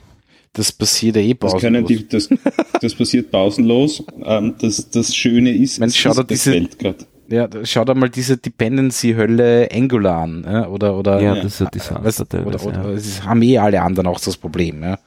Ähm, jo. Nein, es ist, es ist bei Svelte doch gerade passiert. Mhm. Ähm, also Svelte 2 und 3 ist, ist, äh, hat, was ich gesehen habe, doch große Unterschiede. Ähm, auf der anderen Seite, das Schöne ist, ähm, das Ding ist ein Compiler. Ja? Du entwickelst das auf deiner Maschine und am Schluss spielst du reines JavaScript, Vanilla.js ähm, raus, ähm, das die nächsten, weiß ich nicht, 20 Jahre wahrscheinlich läuft. Ja, gut, das ist beim, beim Angular auch so, ne? Ist bei Angular auch so, ja. okay. Da bekommst du eine Index-HTML, ein paar JavaScript-Files und halt die Assets und das war's. Ja. Hm. Ja. Also Aber, ich, ich, ja. ich kann nur sagen, ich bin, ich bin wirklich begeistert. Es ist, es ist echt witzig. Mhm. Vielleicht muss man das definitiv anschauen das Schöne, das Schöne ist, wenn du, wenn du, so wie ich, aus der nicht JavaScript-Welt kommst, sondern aus der, aus der HTML-Ecke, ja, ist es so nett, weil du schreibst pures HTML. Ja. Und dann machst du einen Style-Tag und schreibst einen echten Style-Sheet. Ja. Ja, na, definitiv. Ja. JavaScript-Rapper um den Style-Sheet. Muss kein Oder das Angular.json aufmachen und dort das Style-Sheet reinschreiben, damit es mit einbockt und keine Ahnung was. Wurscht. Äh, ja. Ja, und eine Sache, die ich vielleicht noch dazu sagen will, ist, ähm, was ich nicht gewusst habe, was ich jetzt herausgefunden habe, äh, selbst unsere Datenjournalisten haben das schon länger in Einsatz. Ja? Und es gibt auf der, auf der Standard-Website gibt es gerade zum Thema Coronavirus äh, gibt es einen Artikel, ähm, wo es um, um Daten geht ähm, der ist eh auf der Startseite verlinkt, ähm, wo so, so ganz viele Charts drinnen sind und das sind alles Weltcharts. Ja? Und allein wenn man sich die anschaut, wie die performen, ja, ah, ist herrlich. Okay. Naja. Apropos Corona-Charts, habt schon, na egal. die, du meinst, du meinst die Applikation? Info.gesundheitsministerium.at, na egal. Jetzt, jetzt geht sie ja wieder. ja, aber wie kann man ein Grafana ans, äh, an die Öffentlichkeit stellen? Ja? Ich schwöre dir. Äh, jetzt habe ich, jetzt habe ich die Plugins nicht mehr gesehen am Schluss, die sie installiert haben. Sie haben schon abgedichtet. Ja, ja, haben sie eh schon, ich weiß es, ja, aber naja, wurscht. Wie ich das zum ersten Mal aufgemacht habe und dieses Grafana-Logo daherkommen bin, habe ich mir gedacht, ja, das war nett. Oh je. du, selbst, selbst ich, ich habe das, ich habe den, ich habe den Artikel gesehen, dass das Ding online ist, habe das am, am, am, am Telefon aufgemacht, ja, und wirklich, wie das Ding geladen war, war mein, war mein erster Gedanke, oh Scheiße. Da ist alles offen, was offen sein kann. Ja? Weil sie haben, sie haben sogar, das habe ich mir dann nachher angeschaut, sie haben äh, am Desktop haben sie das, äh, das Menü zur, de, zum ganzen Admin-Interface und so weiter haben sie ausblendet gehabt mit Stylesheet. Nein, aber mobil wirklich? war das noch voll das da. War aber ja, noch da, oder was? Ach Gott. Ja, voll. Also mobil hast du alles accessen können. Und ich verstehe nicht, warum nicht gesundheitsministerium.gv.at. Es wird schnell gehen müssen. Ja. Ich meine, auf die drei Zeichen kommt es auch nicht mehr an, oder? Bei Gesundheitsministerium ist eh schon lang genug. Na ja, wie auch immer. Äh, Aber es heißt ja nicht so, es heißt das Sozialministerium. ja, eh, aber Darum stimmt ja das Nein, es heißt Bundesministerium Soziales, Gesundheit, Pflege und Konsumentenschutz. genau, so aber heißt's. Gesundheitsministerium. Nein, eh nicht. ja, äh, na wie auch immer. Ich, Wenn, jetzt sind wir so nah dran, jetzt kann ich mir nicht zurückhalten. ja, bitte du halt. Habt, ha- habt ihr euch eigentlich die Zahlen angeschaut von den Fällen? Naja, ja, mehr oder weniger. Das wundert mich so, das schaut sich irgendwie niemand genau an. Wieso? Ähm, Na, es, es wird, ja, na du nur, du nur.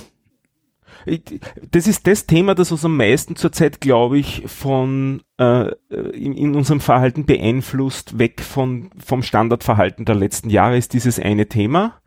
Und das Ganze ähm, äußert sich schon in Fällen, in, bis hin zu Todesfällen, aber auch in genug Krankheitsfällen. Jetzt sind wir, glaube ich, gerade bei 6.500 oder 6.800. Mhm. Und mir kommt vor, dass sich eigentlich niemand den Verlauf der Fälle zurzeit ansieht von der Bevölkerung. Es wird, man schaut sich die Medien an, ah, wie viel sind es jetzt? Oh, es sind wieder so viel mehr oder eh nur so viel mehr, je nachdem, das, wenn man sich das auf Twitter dann anschaut, gut, Twitter ist sowieso so das Thema, nicht? Dann ist immer die Begeisterung oder die Panik, wie sich's gerade geändert hat. Aber ich habe so das Gefühl, es schaut sich keiner wirklich an, wie sich die Zahlen denn ändern und versucht es für sich einzuordnen in einen mathematischen Sinn. Habt ihr das gemacht? Naja, ähm, äh, mathematischer Sinn, das Problem ist halt, diese Zahlen sind ja in Wahrheit, sind ja nicht die Wahrheit. ne? Naja, Sondern es ist Je insofern nachdem, die wie Wahrheit, sie also testen, Wahrheit, wann's ein, wann, genau, wann, wann sie dann quasi eigentlich eingebracht werden, diese Tests, ja? also ja, quasi genau. die, die, äh, die Ergebnisse, ja? und dann steigt es halt manchmal mehr und manchmal weniger, aber ich, man kann maximal vielleicht einen Trend sehen und dieser Trend ist halt, es steigt. So. Jetzt haben sie aber auch, auch die Testanzahl extrem erhöht. Äh, keine Ahnung. Also, ja. Was soll Also ich mal da mathematisch so, dass es anschauen? mal, ja, es ist nicht so, dass es mal mehr und mal weniger steigt. Und es ist auch nicht so, wie es intuitiv klar ist, dass wir ein exponentielles Wachstum haben. Ich kann euch nur raten, schaut euch die Zahlen einfach an und rechnet ein bisschen damit. Na, exponentiell Es ist ist es nicht. Nein, ist es nicht und Ja. war es nie. Ja, Es eh. ist in den letzten 16 Tagen ein quadratisches Wachstum und das stimmt immer so auf ein, zwei Prozent plus oder minus. Okay, na, so genau habe ich es mir nicht angeschaut. Ich meine, dass das nicht exponentiell ist, ja, das Sicht, also, weil dann äh, würde es anders Das, ausschauen. das wundert Aber, mich, dass das einfach nirgendwo diskutiert wird. na, oh, der Herr Kogler hat eh nicht mehr exponentiell gesagt, sondern explodier explodierendes Wachstum. Ja, das quadratisch ist aber auch nicht explodieren. Es gibt keine quadratischen Explosionen. ja, keine Ahnung. Also, ja. Ich finde das komisch. Die Leute sollen sich mehr die Zahlen anschauen. Ja, aber ganz ehrlich, wir kannten das schon. Ja, wer kannten das schon? Klär, klär mich bitte mal auf. Ja? Also mir ist Quadratische klar, was, Funktionen sind, glaube ich, fünfte Klasse AHS. Da Ja, haben es relativ viele Österreicher hingeschafft. Nein, eh. ja, aber jetzt deswegen klär mich bitte auf. Es ist ein fundamentaler Unterschied, ob was exponentiell wächst oder quadratisch wächst. Wenn was exponentiell wächst, nehmen wir das einfache Beispiel, nehmen wir als Basis die Zahl 2, dann wäre exponentielles Wachstum 2 Quadrat, 2 der dritten, 2 der vierten, 2 der fünften. Also das ist 2, 4, 8, 16, 32, 64, 128. Nach 10 Mal sind wir bei 1024. Quadratisches Wachstum ist was anderes. Das ist so wie die Kanten von einem Quadrat, also die Fläche von einem Quadrat wächst im, im Verhältnis zur Kantenlänge. Also das ist 1 Quadrat ist 1, 2 Quadrat ist 4, 3 Quadrat ist 9, 4 Quadrat ist 16 und so weiter, bis 10 Quadrat ist 100. Mir ist 100 deutlich angenehmer als 1024. Das ist korrekt, ja. ja, ist es. Also in ja. dem Fall jetzt. Und genau in dem Fall ist es ein wesentlicher Unterschied. Ja, eh, natürlich. Es ist ein wesentlicher Unterschied. Ich gebe dir vollkommen recht. Aber ja, aber es redet keiner drüber. Das ja. Nicht. Schließt sich mir nicht. Ja. Also wenn, wenn wir so weiter wachsen, wie sie jetzt wächst, und das stimmt mit bei 60 Prozent, äh, wie man zurzeit lernt, bei 60 Prozent Durchseuchung äh, hat man Herdenimmunität, sind wir im August nächsten Jahres soweit. Und das mit einer Wachstumsrate, die, wenn man sich jetzt darum kümmert, dass die äh, Krankenhausbetten äh, ausbaut werden, dann wird sie das ausgehen. Hm. Ja, aber ich will jetzt nicht bis nächstes Jahr im August zu Hause herumsitzen. Das ist dein Problem. ich weiß, aber ich sag's halt. Also du wirst exponentielles Wachstum haben, hast es. du kannst es so interpretieren, musst aber nicht. Muss ich nicht, okay. Nein. Ja. Ja, eh. Nein, ich bin, für mehr, ich bin für mehr selber rechnen und nachdenken und so weiter. Ja, da gebe ich dir schon recht. Ähm, ich bin auch, ich denke, dass dieses Wording zum Thema exponentielles Wachstum einfach auch ein marketingtechnisches Wording war. Aber gut, wie immer. Ne? Um einfach die Dramatik darzustellen oder ich weiß es nicht. Naja, in der, in der Epidemiologie ist es schon so, dass man sagt, man hat äh, exponentielles Wachstum, nicht? Also die Frage ist ja halt, wo, warum haben wir nur quadratisches Wachstum zurzeit, nicht? Also jetzt mir es ist vielleicht klar, wissen wir es nicht anders. Genau, das könnte mhm. natürlich auch sein, ja. Aber es ist es, mich wundert, wie gut es passt einfach. Ja, es, ja, eh, ja. es könnte ja auch kubisches Wachstum sein oder zur vierten Potenz. Ja, Nein, ja, es ist genau quadratisches ja, Wachstum. Ja, ja. Jo, naja. Gut. Ich habe noch was Positives. Achso, ähm, zum Abschluss, weil ich würde dann nämlich gern eigentlich ja. so. Aber dann ein, bitte was Positives, das ist total toll. In mein Jekyll Octopod ist eine Fehlermeldung eingemeldet worden und ich, ja, schon wieder Bug, wieder ein Drum mehr, dass ich fixen muss. Das war dann ein, ein, ein portugiesischer Name. Man dachte, oh, da könnte die Kommunikation auch wieder schwierig werden. Also ich habe immer wieder mit exotischeren äh, äh, Entwicklern zu tun gehabt, wo die englische Kommunikation teilweise sehr mhm. schwierig war. Das war in dem Fall überhaupt nicht. Der, der Typ war total freundlich hat gesagt, ja, hat äh, beschrieben, das Problem, das er festgestellt hat, er glaubt, das liegt da und daran, er hat recht gehabt, woran. Und er meint, er könnte das jetzt so und so fixen, was ich da davon halte und so und ähm, ob das vielleicht ein Bug ist oder ob das äh, da einen Weg gibt, der vorgesehen ist. Mir das geschwind angeschaut, ich war gerade im Chaos mit ein paar anderen Bugs, habe gesagt, ja, es klingt plausibel, der Weg, den er geht, kann er ruhig probieren und so weiter. Sagt er, ja, wer wird das jetzt verwenden für was? Und ähm, er meldet sich dann, wenn es fertig ist und er glaubt, es wird mir Spaß machen. Und die, oh, oh, okay, tu, nicht? Das, das, dieses Plugin da zum Podcast Publishing mit diesem Static Site Generator, das ja. Jekyll Octopod, um das geht's da. Und ich habe mir es dann zwei Tage später angeschaut und war gerade am, am Debuggen von dem Ding und ja, das ist offensichtlich das, es ist nicht arg schwer zum Fixen, ich habe mir wieder reinarbeiten müssen in das, was ich damals geschrieben habe und ein anderer, der das Projekt begonnen hat, war gerade am Debuggen kommt das nächste äh, Update auf das GitHub-Issue von ihm. So, ja, da ist jetzt übrigens das, was er jetzt ähm, äh, damit gemacht hat.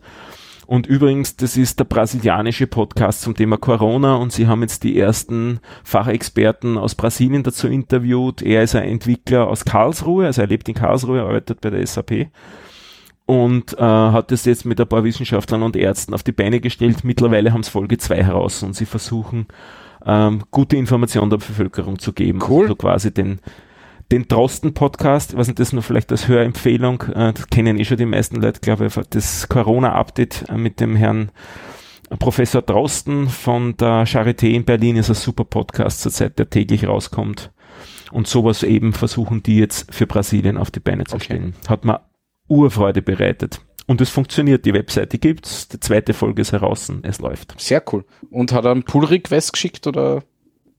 Äh, nein, hat er nicht. Er hat es einfach geforkt, das Projekt, und gefixt und weitergemacht. Nicht? Ah ja, okay. Passt eh nicht. Ja. Also mittlerweile habe ich auch eine neue Version rausgebracht, aber es ist für ihn nicht relevant, weil er hat es selber gefixt. Nicht? Also passt schon. Na, sehr nett. Sehr Ja, das war sehr nett. gut. Ich würde sagen, weil ich bin schon müde. Wir haben urspät begonnen. Wegen diesem sehr tollen Studio-Link. Na, ich bin ja eh froh, dass es gibt, dass es das gibt, aber mit dem Problem hätte ich nicht gerechnet jetzt. Wohl, ja. Aber gut. Neue Version. Leer 8 Problem. Neues Glück. Na, leer 8 Problem was keins.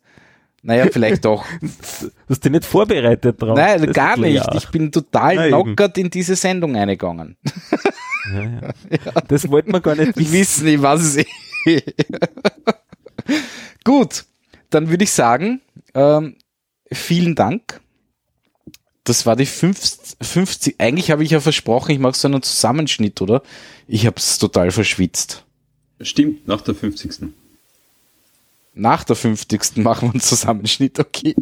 Ja, na, äh, Ein es, Best-of. es könnte durchaus ein bisschen weitergehen, weil es, es, es, es trägt sich gerade ein IT-Keller-Spezial an. Mehr verrate ich noch nicht.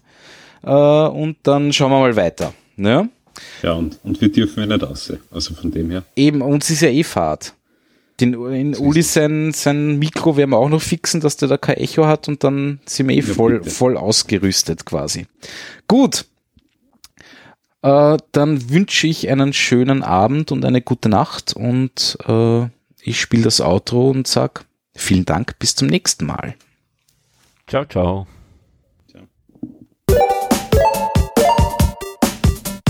Ciao.